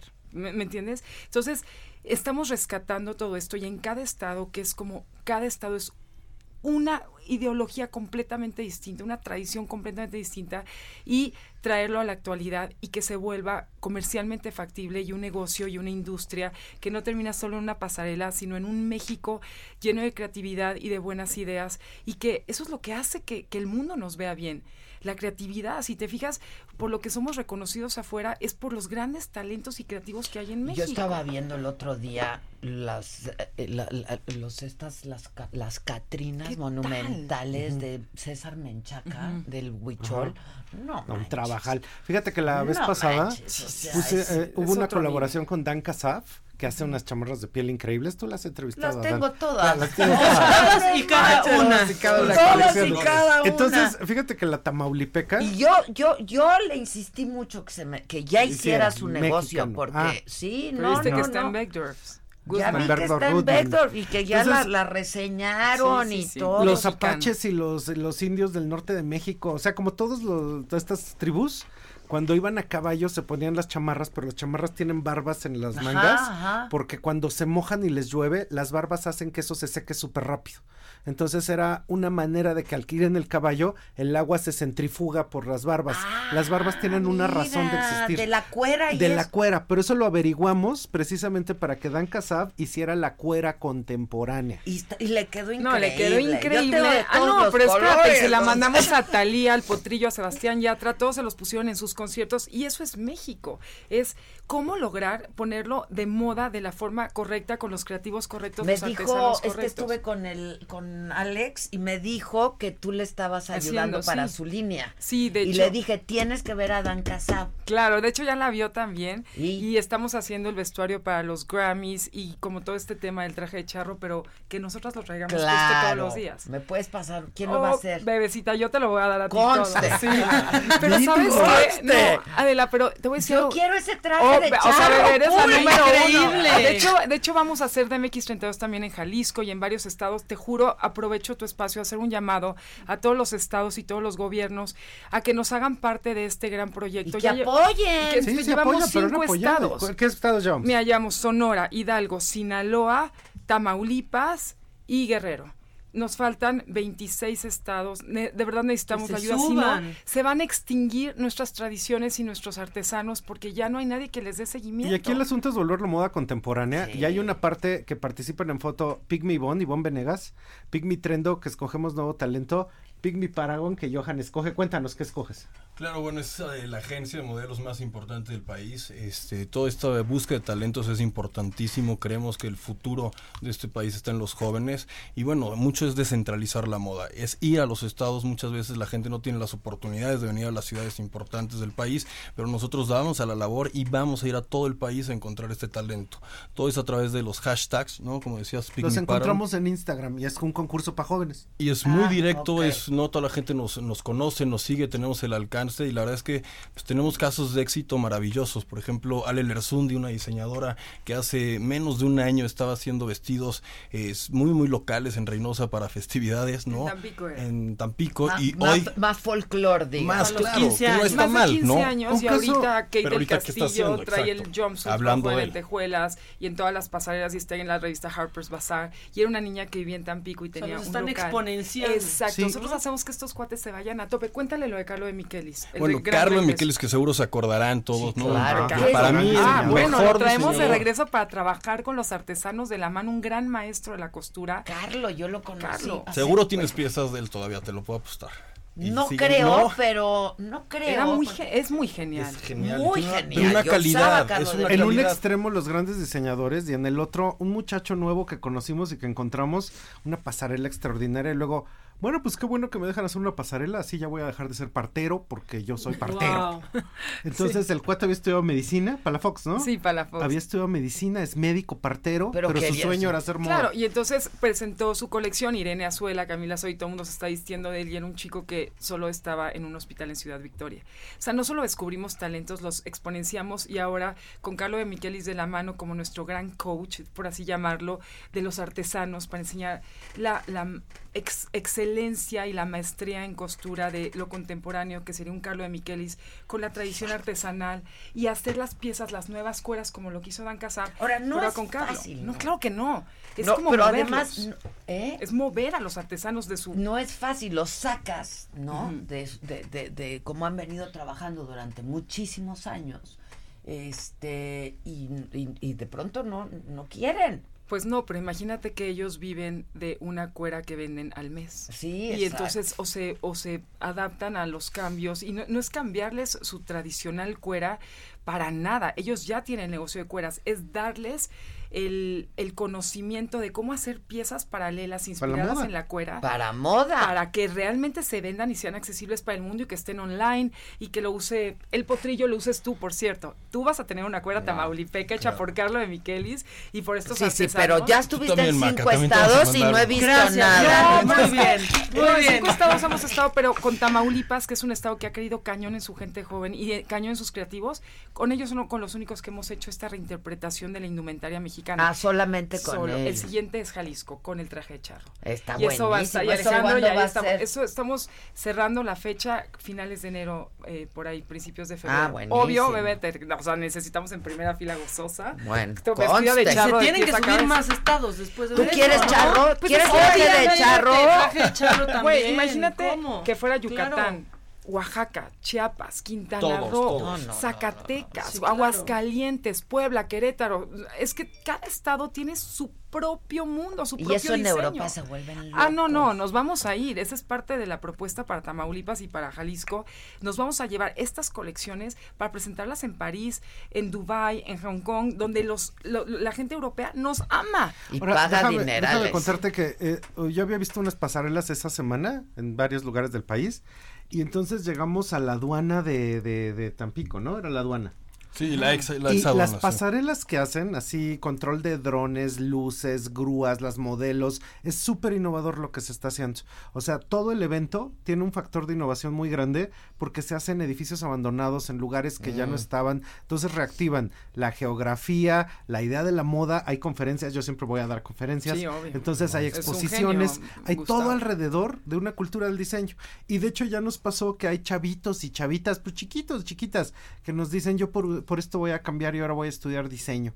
Entonces ahora me voy a dedicar a eso, eso es lo que yo quiero hacer y quiero hacer mi estado en, Qué en padre, moda. la Entonces es una cosa muy noble. Y es que por, y es que la moda no, la gente luego dice es que la moda es banal y es una pasarela, no espérate, es una gran industria Sí. donde comen desde los artesanos, maquileros, los escaparatistas, las, el retail, online, eh, eh, las modelos, los fotógrafos, la- las direcciones de cortometraje, ya todo se comunica a través de, de, de fotografía y de mini videos y una gran parte de la industria de creativos en México depende de la industria de la moda. Y si alguien no lo quiere ver y creen que es algo que una pasarela termina y no, es todo mundo salimos vestidos todos los días y qué mejor salir que salir vestidos de México y qué mejor que salir vestidos de nuestras tradiciones y hacer un statement en el mundo. Justo decíamos Johan y yo que dijimos, la próxima vez que vayamos a una cosa que tenemos que hacer en Londres, de una exposición, Pues vamos a llegar vestidos de chavos. claro. Y sabes qué? Eso es, porque así era Frida Kahlo y así era Diego Rivera y así sucedían las cosas cuando se posicionó México. Sí, y cuando- aparte ve qué guapo se ve Alejandro Fernández vestido de charro. Bueno, Sí. por favor, y es que tendría que ser nuestro uniforme de todos los En días. vez de copiar el México. smoking o ponernos cosas aburridísimas, hay que estar diferentes y con lo que tenemos y Bueno, nuestros pues orígenes. manden. Sí, sí, sí. no,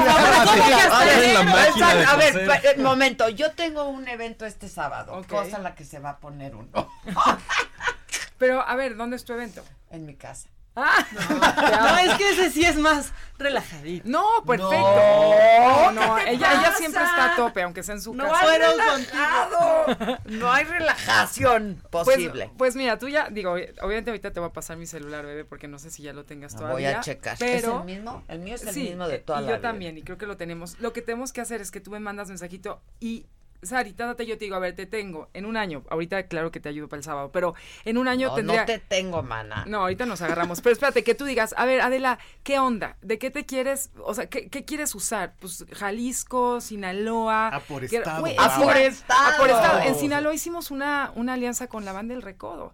Y, y, Hijo, y- estos y nos rela- amamos, los sacos y de los lentejuela. amamos y relanzamos Ajá. los sacos de lentejuela que ellos usan. Ah, Roja. pero si la gente los compra en San Lorán, aplaude. Claro. Pero el recodo no, no, espérate, el Que recodo ahorita son están la idea. No, pues es el top. Conocer al recodo fue de Lo las grandes máximo. experiencias de mi vida, ¿no? Qué Y- increíble. ajá. Y sabes qué pasa, que ellos traen la cultura en las venas y lo han enseñado desde siempre, pero los mismos mexicanos no lo vemos hacia arriba, lo vemos hacia abajo y tienen que venir de afuera a validar lo que estamos Sí. haciendo en México. Como los val- sombreros, ¿no? Por ejemplo. Ah, está México Gladys Tamés, está Gladys Ah, Tamés en el Gladys. evento. Ah, háblale de Sí, Gladys. sí, todo, el, todo el evento pasa en la hablar. Plaza de Toros el 23 ¿Cuándo de va a ser noviembre. esto? 24 de noviembre en la 23. Plaza de Toros de Gladys, de la familia de Gladys, y ahí vamos a presentar los finalistas, los ganadores, los, los reportajes, los documentales de los artesanos de Carlo de Miquelis, la reaparición, Gladys en frenesí con los sombreros, todos los celebrities. por- ¿No quieres venir? 24. 23 de ¿En qué noviembre, día es eso? sábado. que ma- Sábado. sábado. Ándale. ¿Vas a Es estar es que aquí? a lo mejor estoy de gira con Ah, ah, sí, es cierto. Es otro Ahora tema. estoy de gira. Yo voy, yo voy. Si Pero- me invitan, pero yo voy. Obvio, si veas que vienes, bueno, qué felicidad. Seguro. Ya están. ¿Y la gente que quiera ir qué? Pues es un evento muy abierto, esto se ha hecho así de manera pública, llega la gente, participa en las actividades culturales, los chavitos se trepan, Buenísimo. o sea, todo el mundo puede entrar porque es para eso, para crear cultura. Pero se pueden meter a las redes sociales. Exacto, Arroba, redes sociales, Me das de- datos Diseñando y- México 32. Diseñando México 32, que normalmente sería DM. diseñando. DMX 32. 32. Igual ahorita me lo pasas, yo 32. lo Sí, subo claro, en mis por redes. supuesto, gracias. Gracias, está. muchísimas gracias. Gracias, si, no tienes, Roja. si no tienes gira, Voy, te esperamos. voy, a sí te vamos. esperamos. Seguro, ahí voy a Ahorita estar. tomamos todos los Gracias, Gus. Sí, Gracias. gracias Adela, gracias. Este, vamos a un dato histérico, ¿no? Y volvemos. El dato histérico. Las vacas tienen a sus mejores amigas y éstas tienden a pasar la mayor parte de su tiempo juntas. A diferencia de su leche, las vacas no se cortan. Un curioso descubrimiento que hizo un científico llamado Krista McLennan. sobre las relaciones sociales de las vacas mientras trabajaba en su tesis doctoral. Se dio cuenta que las vacas establecen lazos especiales entre ellas. Para hacer este estudio, metió entre el ganado una vaca que no conocía a las demás y como cualquiera que llega a un barrio nuevo, pues la vaca se estresó, mientras las demás hacían grupitos para seguramente hablar muy mal de la nueva.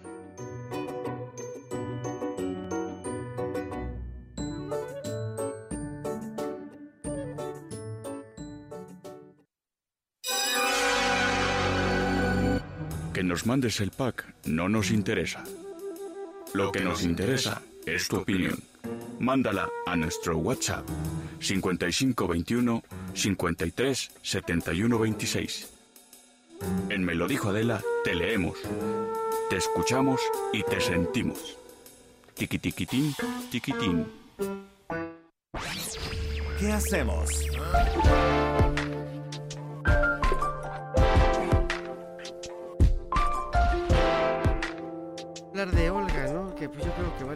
La, semana Sí. entrar en materia. Que va a per-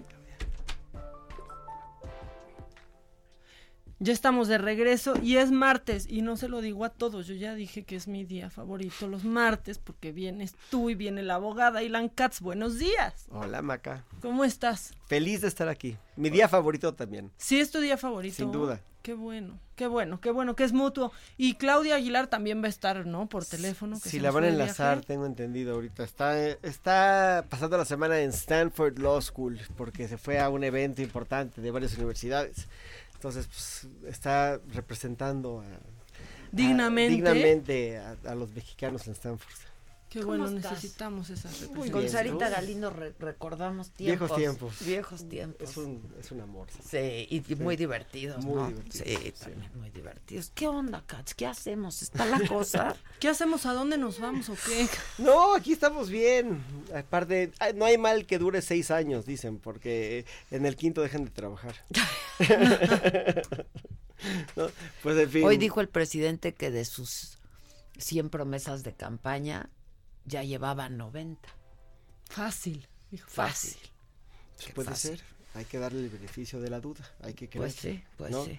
Sin duda. Pero el tema que a mí me, me trae aquí el día de hoy es el tema de, de nuestra secretaria de Gobernación, Olga Sánchez Cordero, y sus manifestaciones sobre la ley Bonilla, que es un tema que creo que no puede dejar sin comentarse. Este, creo que es fundamental hablar un poco acerca de, de lo que se dijo y de por qué lo dijo y de qué quiso decir después cuando se medio desdijo, ¿no? Y es un poquito, ¿cómo, cómo decirlo? Los es obvio que ella no sabía que lo estaban grabando, o sea, es claro que no Y ya la desmintió hoy Bonilla, ¿eh? Hay un video que se lo mandé Steph, Ajá, en desde donde ayer, dice- desde ayer Sí, Bonilla salió a decir que no es Que cierto, sabía. que claro Que que, ella sabía, sabía, que la sí. estaban Sí. grabando. Pero pues me parece raro si ella sabía que la estaban grabando. Seguramente había cámaras ahí, eh, siempre hay, ¿eh? Cuando tienes este tipo de reuniones así con, no, yo digo, siempre veo cámaras, o sea, del gobernador. Ok, pero vamos a ¿Me explico? sí, Del pero- gobernador lleva cámaras, lleva fotógrafos, graba la reunión, ¿no? Y es prudencia. Pero, pero mira, vamos a, a- y lo comentábamos ayer Maca y yo, lo importante no es la ingenuidad de que no sabía que le estuvieran grabando, sino lo que dijo. Por supuesto, y eso, eso voy, o sea, tomándole la palabra de que ella no sabía que la estaban grabando. De todas formas, nos gustaría pensar que el discurso público y el privado Sí. es congruente, ¿no? Sobre Que no todo hay- si eres secretaria sobre de todo. gobernación. Pero sobre todo si eres Olga.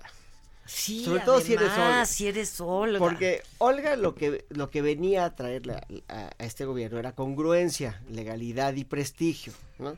Y lo que, lo que hemos visto es una serie de maromas muy difíciles de sostener.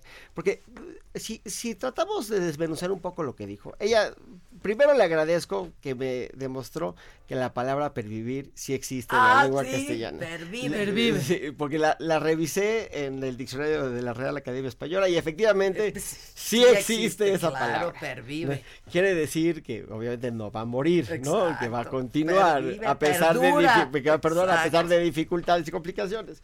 Entonces, hay dos cosas que son muy preocupantes. Lo primero que dijo es no puede ser eh, no puede ser inconstitucional porque está vigente. O mínimo es lo que yo interpreto, que ella dijo. Y me parece absurdo porque pues si vas a ir a iniciar un, Un proceso, eh, es porque es anticonstitucional, ¿no? Es porque no es constitucional. Por algo está en la corte. Exacto, ¿no? Pero, segundo, después ella dice que cree que va a ganar Bonilla. Y me preguntaría, ¿por qué va a ganar Bonilla? Si, si todos los que tenemos dos dedos de frente en la materia, pues estamos de acuerdo en que no es constitucional la ley Bonilla, ¿no? Entonces, pues parecería que va o contracorriente y todos vamos en sentido contrario, o que le está diciendo a Bonilla lo que quiere escuchar, que eso también es preocupante. Y por último, que es lo más delicado de todo, es ¿qué hace la secretaria de Gobernación? Hablando de un tema local que está en la Corte, siendo ella, por supuesto, ministra en retiro. O sea, ¿cuál es el afán?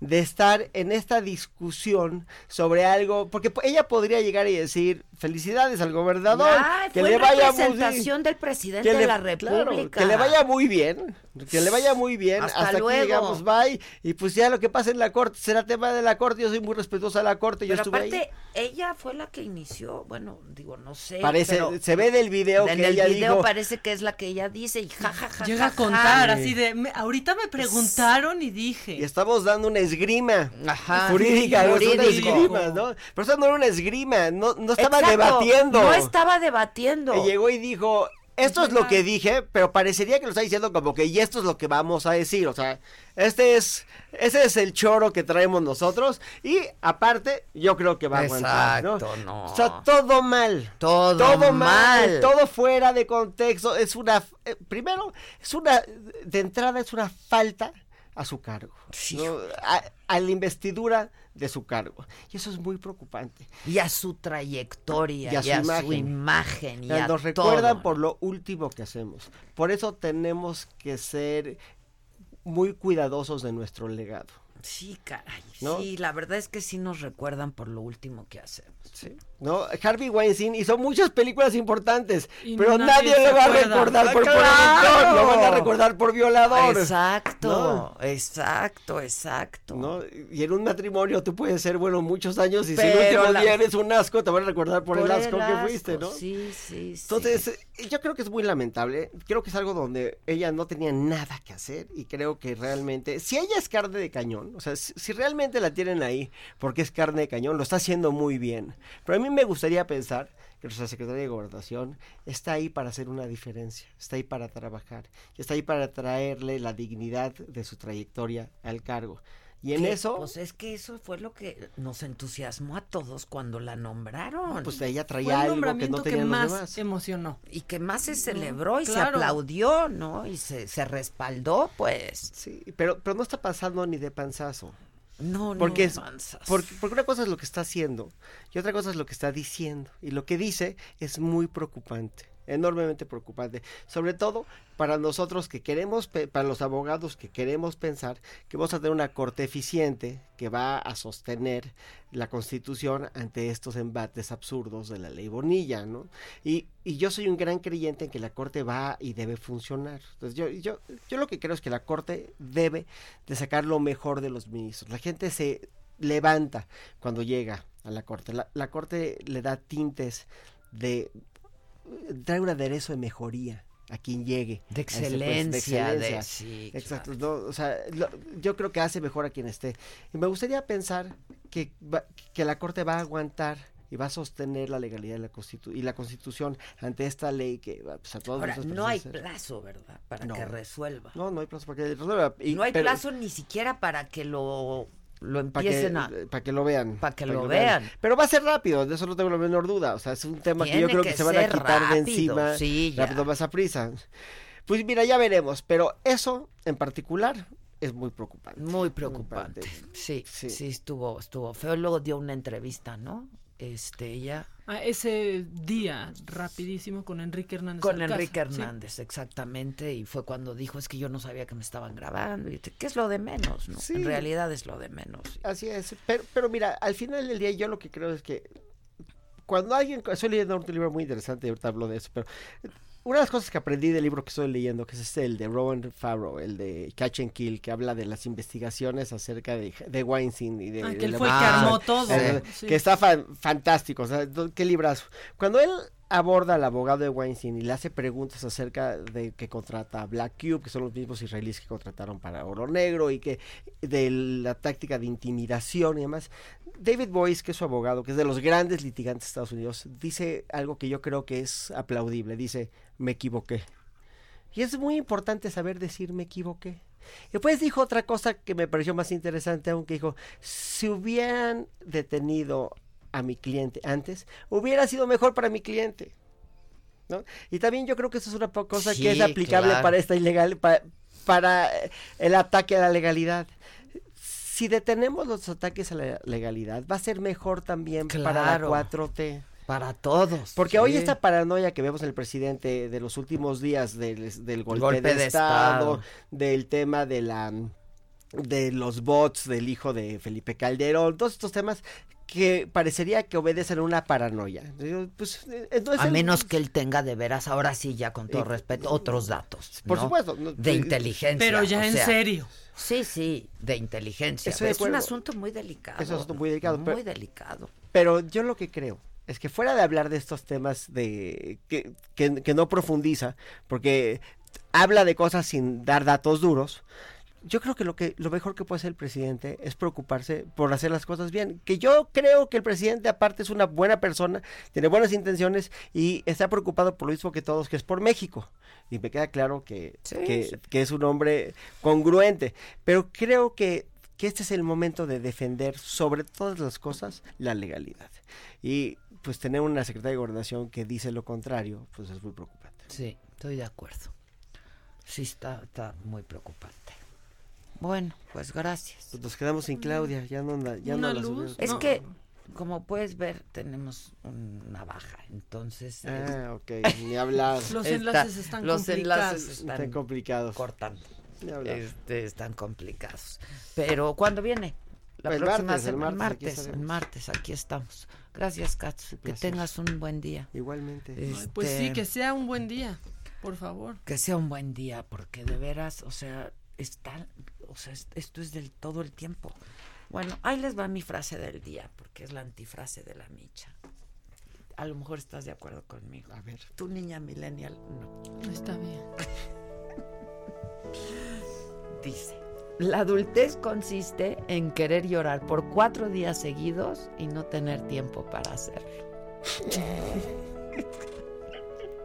¿O no? Muy bien, muy bien. ¿O no? Muy bien. Chale.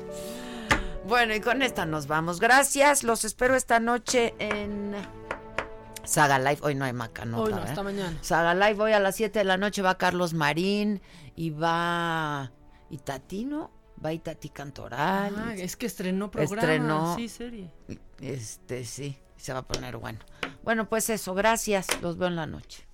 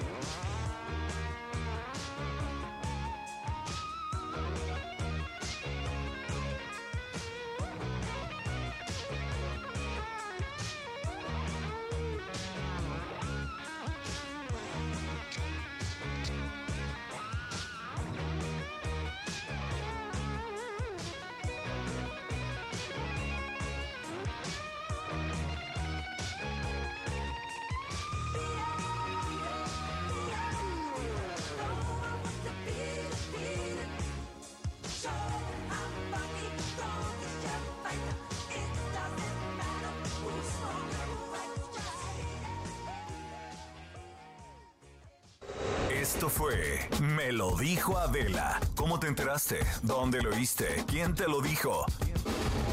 Me lo dijo Adela por Heraldo Radio, donde la H suena y ahora también se escucha. Una estación de Heraldo Media Group. When you make decisions for your company, you look for the no-brainers. And if you have a lot of mailing to do, Stamps.com is the ultimate no brainer. It streamlines your processes to make your business more efficient, which makes you less busy. Mail checks, invoices, legal documents, and everything you need to keep your business running with Stamps.com. Seamlessly connect with every major marketplace and shopping cart. Schedule package pickups and see your cheapest and fastest shipping options from different carriers with rates up to 89% off USPS and UPS rates. And with the Stamps.com mobile app, you can take care of mailing and shipping wherever you are. Make the same no-brainer decision as over 1 million other businesses with Stamps.com. Sign up with Code PROGRAM for a four-week trial, plus free postage and a free digital scale. No long-term commitments or contracts. That's Stamps.com. Code PROGRAM.